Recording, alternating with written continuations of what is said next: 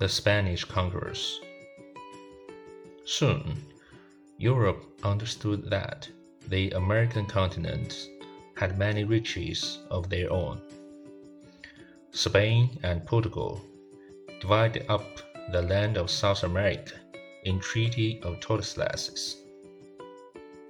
Spain received most of South America, and Portugal got the land that is now Brazil. In the 1500s, Spain became the largest exploring and colonizing country. Two famous Spanish explorers of this time were Vasco Balboa, who was the first European seaman to get to the Pacific Ocean by crossing over the American continent. When he reached the Pacific in 1513, he said that all the lands in the ocean were now owned by Spain. Ferdinand Magellan left Spain in 1519 with five small ships. All of them but one were destroyed, and he was killed in the Philippines. The one ship that survived made it all the way around the world and back to Spain in 1522. Spain also began to explore North America.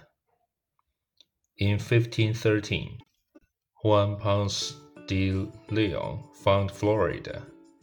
He was looking for a magic kind of water that made people live forever but was instead killed by the Native American arrow.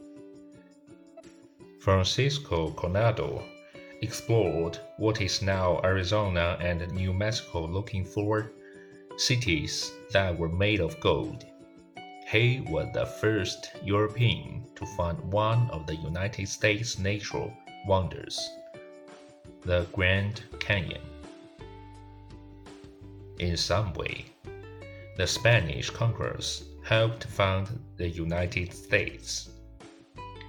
They explored many areas of the Americas and found a lot of silvers and other riches.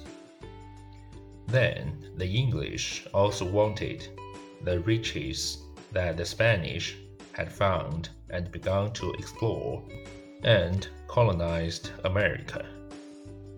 Eventually, the English started to become stronger than the Spanish in North America. Though England eventually became the most powerful country in what is now the United States, the Spanish also had a large effect on its colonization. By 1574, 33 years before the first English people built a town in Virginia. There were about 200 Spanish cities and towns in North and South America, and a total of 160,000 Spanish people.